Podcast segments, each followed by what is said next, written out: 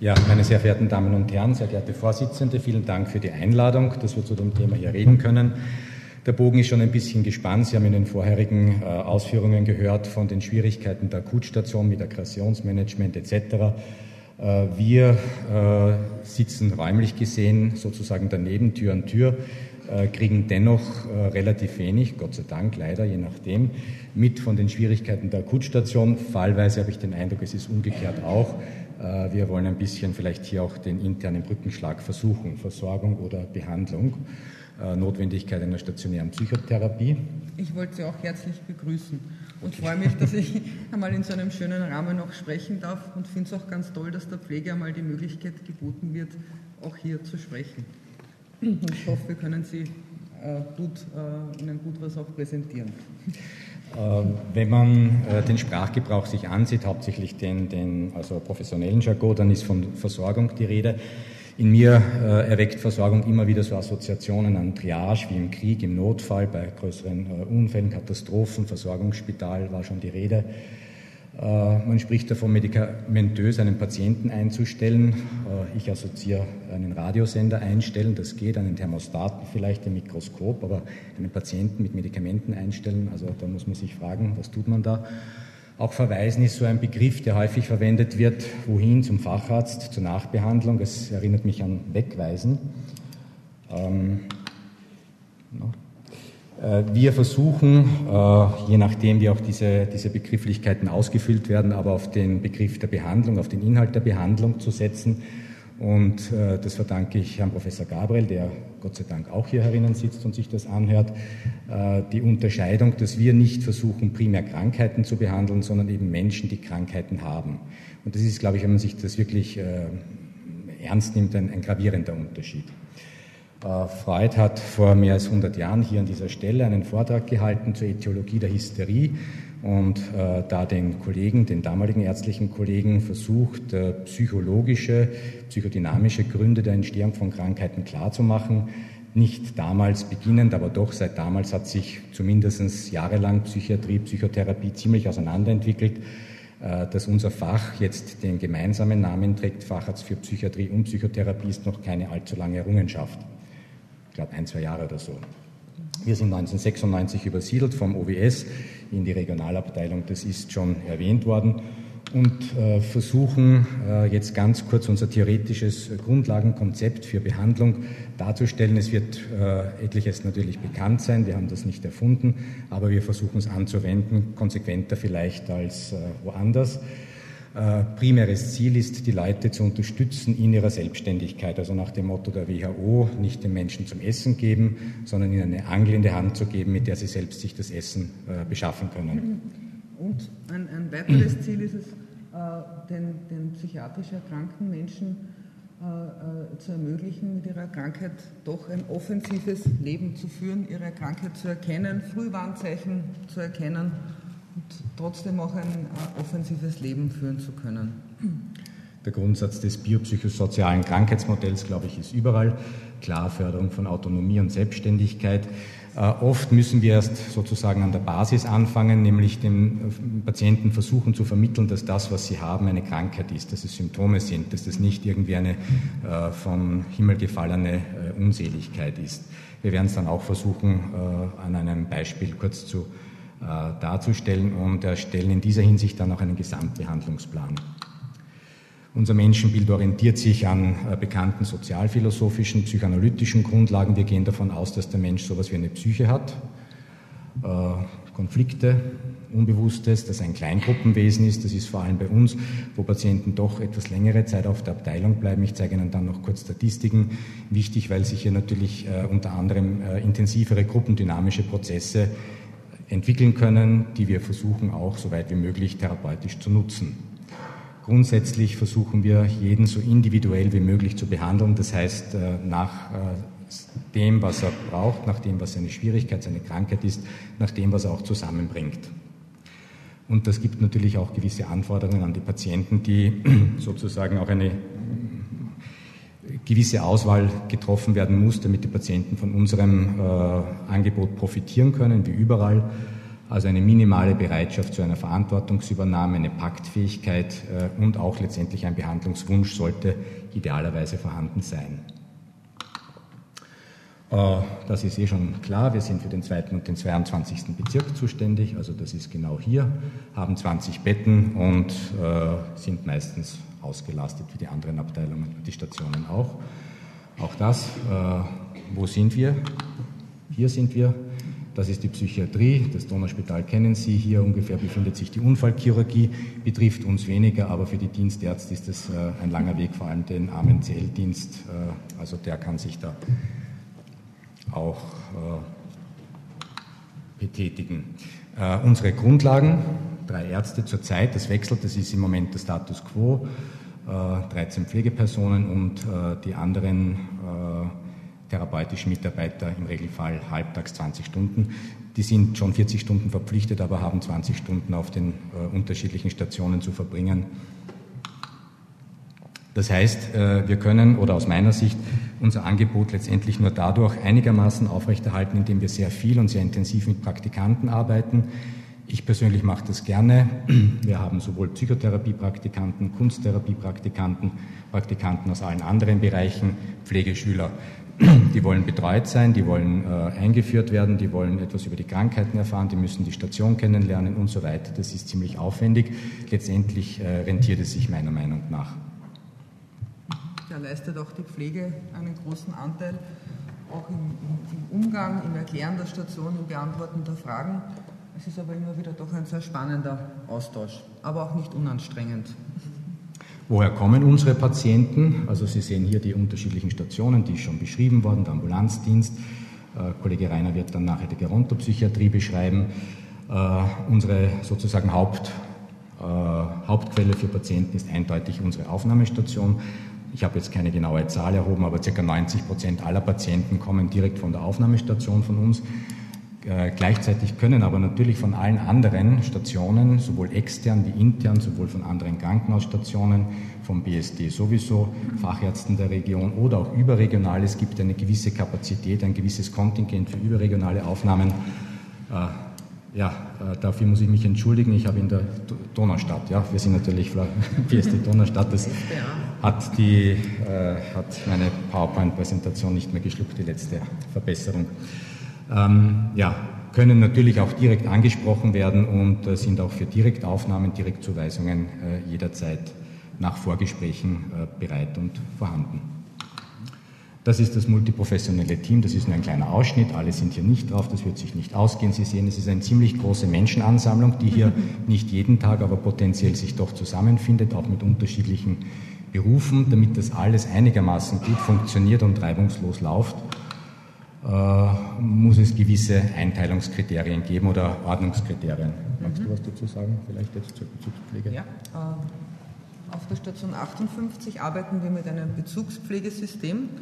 Das hat auch jetzt schon wirklich einen Namen auf der Abteilung. Das, das bedeutet, dass eine Pflegeperson den Patienten äh, innerhalb von 14 Tagen übernimmt und ihn äh, von, also von der Zeit dann über den Aufenthalt begleitet.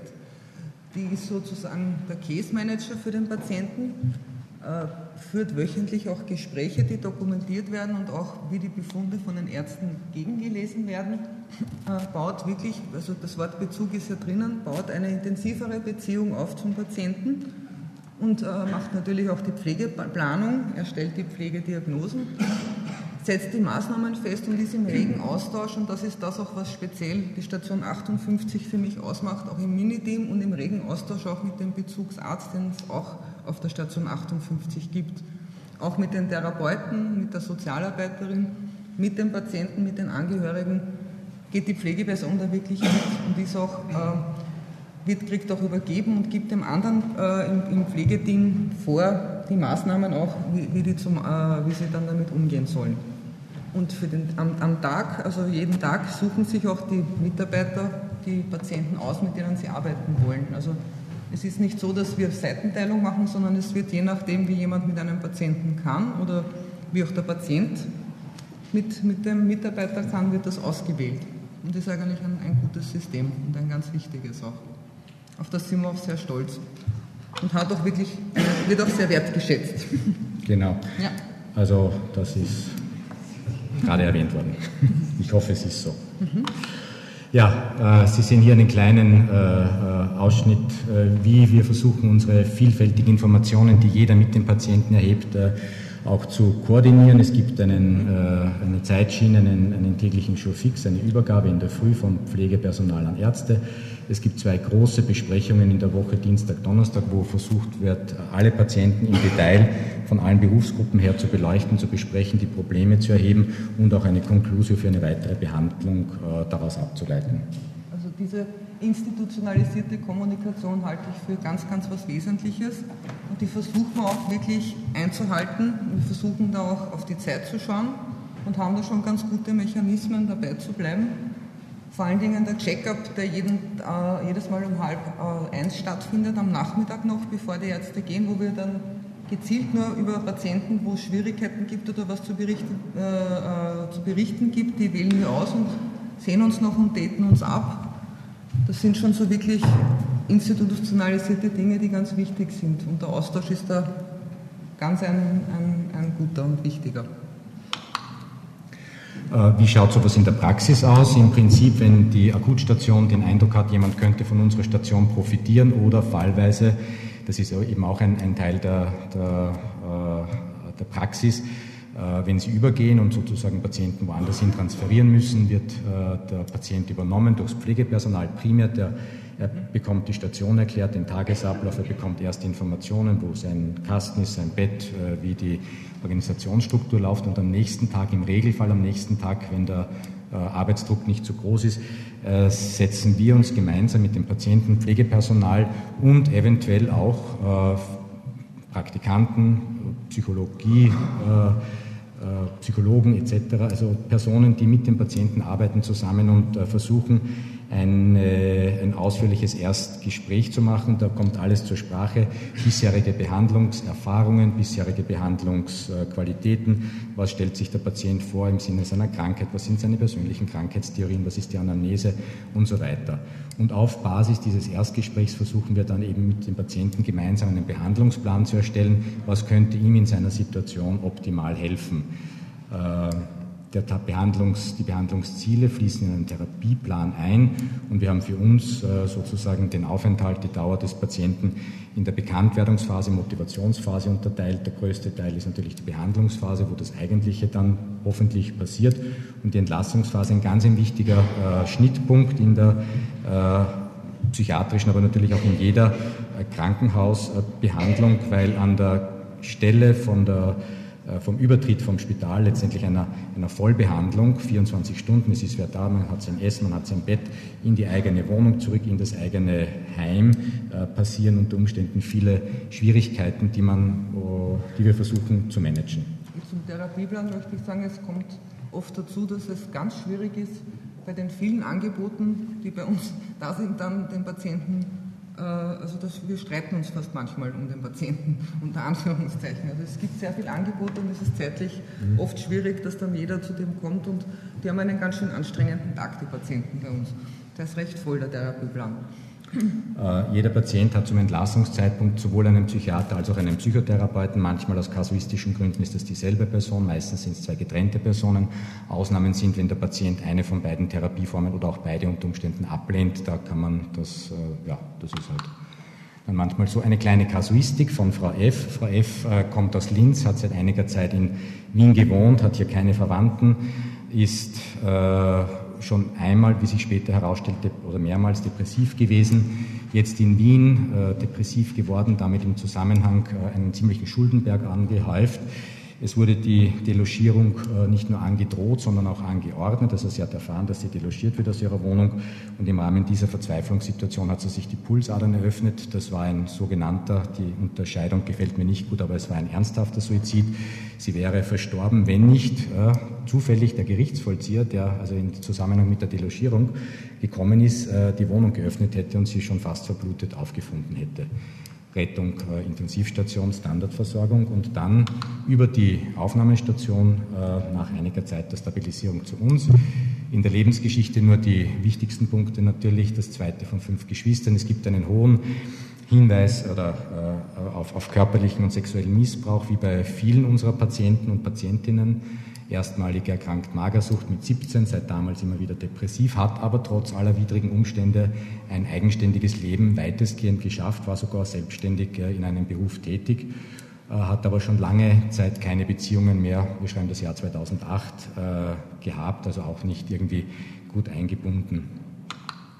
Was war ihre aktuelle Symptomatik? Massives depressives Zustandsbild, massive finanzielle Probleme, starke Stimmungsschwankungen, äh, die Verletzungen an beiden Unterarmen sehr ausgedehnt, die eine intensive physiotherapeutische Behandlung äh, nach sich gezogen haben, äh, wie sich herausgestellt hat, schwierige Elternbeziehungen und letztendlich auch ein mühsames Training der Hand, wo die Patientin, wo es ja nicht reicht, dass man sie einmal am Tag in die, zur Physiotherapie schickt, sondern wo man sie auch ständig motivieren muss, Übungen zu machen, dass keine Kontrakturen entstehen, also auf der Station auch viel von der Physiotherapie übernommen werden muss. Bei der Übernahme haben wir sie in der Pflege sehr zurückgezogen sehr äh, weit weg von ihren eigenen Empfindungen erlebt äh, und sehr traurig. Sie konnte, sie konnte kaum in den Tagraum gehen, sie hat wenig äh, kommuniziert mit Mitpatienten. Man hat das Gefühl gehabt, sie war, war sehr in sich ruhend und konnte sich auch mit, dem, mit, mit der Hand, sie hat mit der Hand sehr schlecht arbeiten können am Anfang. Sie konnte sie eigentlich fast gar nicht wahrnehmen, was auch typisch ist. Und hat eben auch, ist vor dem völligen Nichts gestanden, hatte keine Kontakte in Wien und auch sonst nichts. Also wir haben es dann langsam versucht, auf sie zuzugehen, Beziehungen aufzubauen. Ja, schon weiter. Behandlungsziele waren natürlich die Behandlung der Depression, ganz wichtig, Verarbeitung der Suizidhandlung fallweise, weil der Vortrag vorhin gerade war, ich glaube, das passt, ist immer wieder auch bei äh, Patienten wichtig, etwaige äh, durchgeführte, notwendig durchgeführte äh, Beschränkungen zum Beispiel, die die Patienten aber warum auch immer nicht so annehmen können, äh, in der Nachbehandlung bei uns zum Beispiel zu besprechen. Kommt immer wieder vor. Äh, Unterstützung bei finanziellen Schulden. Äh, vor allem die Problemlage im Hinblick auf ihre Beziehungen, auch im Hinblick auf ihre Depression, die sie quasi treiben hat lassen, im Hinblick auf ihre elterliche Situation zu besprechen und natürlich für eine ausreichende Nachbetreuung zu sorgen, was für jemanden, der noch nie erstens stationär, noch nie einen Selbstmordversuch, zweitens und noch nie was von Therapie gehört hat, äh, ein ziemliches Unterfangen ist. Die Patientin hat sich dann auch verliebt auf der Station, in einen auch sehr, darf man vielleicht nicht sagen, einen sehr schwierigen trotzdem von der Persönlichkeit Patienten. Sie ist aber doch mit der Zeit immer mehr und mehr aufgeblüht, hat Beziehungen aufgenommen zu anderen Patienten und hat, hat irgendwie auch ein bisschen reflektieren gelernt, was sehr schön auch zu beobachten war. Meine, sie war doch fast sechs Monate bei uns im Endeffekt dann und äh, konnte dann auch nach langer Zeit einmal weinen, hat sie, hat sie gelernt und konnte eigentlich uns einiges anvertrauen und viel aufarbeiten. Das war schön zu beobachten. Diese Behandlungsziele haben wir versucht auch umzusetzen in den unterschiedlichen Therapien. Was Sie hier sehen, sind sozusagen äh, personelle Therapien. Äh, die Morgenrunde, die von der Physiotherapeutin gemacht wird, Ergotherapie, Psychotherapie, äh, Musiktherapie, Entspannung, Wirbelsäulengymnastik, Kunsttherapie, Sie sehen hier äh, Bezugsarzt, Bezugspflege äh, und äh, Einzeltherapeut, äh, die sozusagen, das sind Dinge, die der Organisationserleichterung dienen. Jeder Patient bekommt seinen Therapieplan, weiß, an wen er sich wenden kann, wenn es Probleme gibt. Das ist seine Bezugsschwester und so weiter. Das äh, hilft, glaube ich, sehr viel. Pflegeplanung gehen wir nicht im Einzelnen durch, aber sie wird äh, letztendlich auf die einzelnen Schwierigkeiten der Patienten genau eingehen und wird mit der Bezugspflege äh, genau durchgegangen und durchgearbeitet. Möchtest du noch was sagen dazu? Nein, weil wir, nicht, wir haben nicht die Zeit, aber wir haben schon eine sehr spezielle Planung und versuchen es auch so gut wie möglich. Ja. So schaut es aus äh, zurzeit. Also das ist so ein Standard äh, äh, Zweierzimmer. Wir werden Ende Februar, Ende März, Ende Februar dieses Jahres äh, renoviert werden. Dann werden auch die Zimmer noch ein bisschen äh, verändert werden. Äh, kein Viererzimmer mehr, nur mehr Doppelzimmer. Äh, ja, Psychotherapie, ich halte sie da nicht auf mit den Grundlagen. Die Patientin hat in der Psychotherapie letztendlich sehr vieles von ihren traumatisierenden körperlichen und auch sexuellen Misshandlungen besprechen können. Mhm. Äh, ebenso in der Ergotherapie, vor allem dieser Bereich, zum Beispiel Weben, wo mit der Hand gearbeitet wird, auch Holz ist äh, für diese Patientin, die Kontrakturen gehabt hat, sehr hilfreich gewesen. Musiktherapie. Vor allen Dingen in der Gruppe auch für Sie recht wichtig? Physiotherapie, ich gehe das nur kurz durch. Sozialarbeit war bei dieser Frau auch ganz wichtig. Sie hat ja keine Wohnung gehabt, sie hat Schulden gehabt. Äh, es war also notwendig, hier auch eine Wohnmöglichkeit zu organisieren und äh, finanzielle Unterstützung äh, zumindest zu schauen, wo kann sie es herbekommen. Darauf möchte ich Sie hinweisen, weil da sind wir ganz froh darüber und auch ein bisschen stolz, weil das letztendlich auf unsere Initiative hin passiert ist, Kunsttherapie. Sie sehen hier etwas geradezu Typisches für solche Patienten mit so einer Diagnose. Wenn Sie genau schauen, das ist ein Selbstbild oder ein Bild, das die Frau gemalt hat. Es fehlen die Hände, es fehlt der Unterkörper, wenn Sie so wollen. Es hört irgendwo im Bauchgegend auf. Die Hände könnte man sich noch erklären, Sie sehen es, also der Selbstmordversuch, sie hat sich also massiv geschnitten, äh, der Unterleib auch äh, nicht sozusagen ungewöhnlich bei sexueller Traumatisierung, dass der nicht dargestellt wird. Das Auffällige und schwierig oder bezeichnende ist, dass die Patientin in der Moment der Darstellung es nicht realisiert hat, was sie gemacht hat. Erst durch das Gespräch und die Reflexion mit der Kunsttherapeutin äh, hat sie gemerkt, äh, was da fehlt und damit auch einen Prozess der Erinnerungsarbeit und Trauerverarbeitung äh, erst eingeleitet. Äh, wir erwarten von unseren Patienten oder wir ermutigen sie, nicht nur in den einzelnen Therapien äh, sich zu beschäftigen, sondern natürlich auch bis zu einem gewissen Grad selbstständig in der Freizeit eigenmotiviert zu arbeiten. Es gibt Möglichkeiten für unterschiedliche Spiele, für Beschäftigungen, äh, für Gespräche, ruhige Ecken, Raucherecken, je nachdem. Wir haben eine nicht alles abgebildet, eine eigene Bibliothek, also für die psychiatrische Abteilung ist aufgrund der Initiative der Ergotherapeutin gegründet worden und vieles mehr, wo es möglich ist, dass Patienten sich selbstständig auch äh, beschäftigen. Äh, die Aufgabe der Station, des Personals ist es, sie auch dazu zu ermutigen, aufzufordern, äh, etwas für sich selbst zu tun und nicht immer nur und nur unter Anführungszeichen mit einem Therapeuten gerade zugange zu sein. Das ist etwas, das passt nicht ganz hinein. Ich habe es aber trotzdem hineingegeben, weil es, glaube ich, hilfreich ist. Es wird ja immer wieder Stigmatisierung, war schon die Rede. Ich glaube, das Donauspital und das auf, auf, aufgrund unserer Übersiedlung äh, ist die Möglichkeit gegeben für viele Patienten, sich etwas anonymer mit ihrer Krankheit zu verhalten, als, äh, als wenn sie ins OWS oder so eingewiesen würden, was klarerweise ausgewiesenermaßen eine psychiatrische Abteilung ist. Hier gehen sie auf Station 57 oder 47 oder 38 und kein Mensch weiß, wo das ist und was das ist. Ja, also Sie können sagen, ich bin im Donauspital auf der Station 57 in Behandlung. Passt. Gut. Trotzdem wollen wir sie aber dazu bringen, dass sie ihre, ihre Erkrankung als Erkrankung sehen und trotzdem damit leben und die nicht wegleugnen. Also das ist immer so ein bisschen ein, ein Widerspruch. Äh, Im Sinne des Alltagstrainings nur ein Beispiel. Es gibt viele, äh, das sogenannte Dispenser-Training, weil es doch was Wichtiges ist, dass Leute ihre Medikamente zu Hause dann selbstständig einnehmen. In der Entlassungsphase wird versucht, mit den Patienten zu trainieren. Einfach, dass sie ihre Medikamente entlang eines, eines Schemas einnehmen. Sie bekommen äh, das Schema, also dieses hier, Sie bekommen die Medikamentenschachteln. Es sitzt entweder eine Pflegeperson zur Seite oder nicht, wenn die Patienten das schon besser können. Es wird nur mehr überprüft, ob richtig eingeordnet ist und äh, die Patienten dann eben auch selbstständig die Medikation einnehmen können. Wir hoffen, dass das wirkt. In den meisten Fällen wirkt es, ein Trainingsverhalten, zumindest einige Zeit bis nach dem Aufenthalt. Ganz kurz, ein wesentlicher Effekt dabei ist auch, dass Sie selber für sich übernehmen, es sich herzurichten. Jetzt gar nicht unbedingt auch Leute, die das können, sollen das machen, um es für sich zu tun. Auch nicht, dass wir also das, da geht es um das.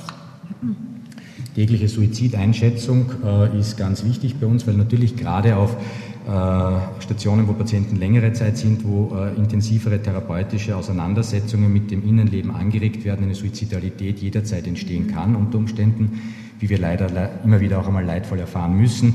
Äh, wir versuchen, das Team, das gesamte Team versucht, das täglich vorhandene Team einzuschätzen, ist dieser Patient heute suizidal oder nicht.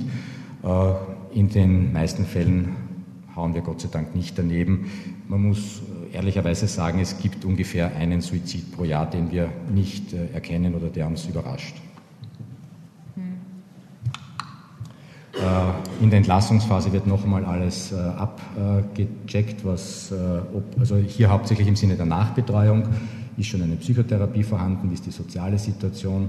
Hat er überhaupt schon die Gemeindewohnung? Ist sie bezugsfertig? Muss sie noch renoviert werden? Manchmal tauchen mit Hilfe dieser Checkliste Dinge auf, äh, die man dann noch sozusagen rechtzeitig äh, in Ordnung bringen kann oder wir verschieben die Entlassung. Da möchte ich dazu sagen, dass ich immer wieder höre oder uns auch wirklich so erlebt, wir schauen wirklich, dass jeder Patient einen Termin bei einem, einem Nachfolgekollegen hat und auch eine Tagesstruktur in einer gewissen Weise. Also das ist für uns was ganz, ganz Wesentliches und da sind wir wirklich ganz toll und viel dran. Ich halte es auch für ganz wichtig. Diese Patientin, von der mit Rede war, äh, konnte letztendlich in ein Caritas Wohnheim entlassen werden. Das hat sie akzeptiert. IBI, Institut für berufliche Integration, also ein Arbeitsvermittlungsinstitut für Leute mit psychiatrischen äh, Schwierigkeiten und Erkrankungen, die speziell darauf eingehen, nicht wie am normalen AMS, äh, das wird ja da nicht gemacht. Innerpsychisch hat die Schwester Graf schon erwähnt, konnte sie etwas mehr ihre Gefühle zulassen, auch ihre Trauer verspüren, was aus therapeutischer Sicht ein Riesenfortschritt war. Äh, sie war auch optimistisch im Hinblick auf Freizeitaktivitäten und hat vor allem nach langer Zeit wieder mal äh, Freundschaften und Beziehungen an der Station geknüpft, die so bis jetzt äh, sie auch weiter erhalt und erhält. Das ist auch eine Leistung. Es war sehr schwierig, auch für sie der Abschied. Das ist auch immer wieder so, dass wir da sehr, sehr viel Arbeit brauchen, auch die Patienten dann zu lösen. Und in der Lösungsphase wir darauf schauen müssen, dass sie nicht so gerne bei uns sind dann? Äh, ich glaube, dass das, also es ist schon angesprochen worden, es, es bedarf bei jeder Station, äh, jeder Station oder bei einer solchen intensiven Arbeit auch einer, einer Hintergrundaktivität, die das Ganze erst ermöglicht, Supervision. Sowieso berufsbegleitende Supervision geht jetzt Gott sei Dank wieder in Wien. Äh, Klausurtagungen äh, verordnen wir uns, wenn man so will, selbst, äh, alle ein bis zwei Jahre, in der letzten Zeit zwei Jahre. Dafür gibt es leider relativ wenig offizielle Unterstützungen. Stationskonzept wird ständig immer wieder adaptiert. Regionalkonferenzen haben auch schon stattgefunden. Das heißt, eine Vernetzung mit all den in der Region tätigen Leuten, Polizei, äh, Nachbetreuungsdienste, sozialpsychiatrische Dienste, Fachärzte, Psychotherapeuten. Das ist sehr hilfreich, weil man lernt sich kennen und man überweist oder schickt leichter jemanden zu einem Kollegen, den man kennt und schon einmal gesprochen hat, als an eine Telefonadresse. Also wir waren wirklich fast das gesamte Team interdisziplinär auf Klausur über Nacht schon. Also ich war jetzt schon mittlerweile dreimal mhm. auf Klausur. Also da fahren wirklich viele von der Pflege mit, Ärzte fahren mit, Therapeuten fahren mit, Sozialarbeit fährt mit und das ist und da arbeiten wir wirklich durch mit einer externen Moderatorin. Mhm. Und die ist eigentlich sehr überrascht, dass sowas möglich ist. Und es kommt viel raus und auf das bin ich eigentlich sehr stolz, dass wir das machen, unser Team auch. Hier gebührt der Dank Primar Gromilla, der auch hier sitzt. Das ist sozusagen eine externe Anregung und äh, hat, glaube ich, gut geklappt. Ganz kurz noch ein paar Daten. Äh, Sie sehen hier die, äh, die, durchschnittliche Patientenaufenthaltsdauer von 2007, die hell, hellen Balken und die dunklen 2008. Station 28 und 58 sind tendenziell vergleichbar von der Aufgabenstellung her, längere Betreuung, therapeutische Betreuung. Äh, wir liegen hier im Schnitt irgendwo zwischen 35 und 45 Tagen, also circa sechs bis acht Wochen. Das ist, glaube ich, ein guter Zeitraum. Natürlich geringer die Aufnahmestation mit, die hat auch einen, einen höheren Umsatz, das ist klar. Äh, welche Diagnosen oder Patienten mit welchen Diagnosen behandeln wir hauptsächlich? Da gibt es eine interessante Entwicklung. Ich weiß nicht, ob sie stimmt, aber die Zahlen sagen es einmal.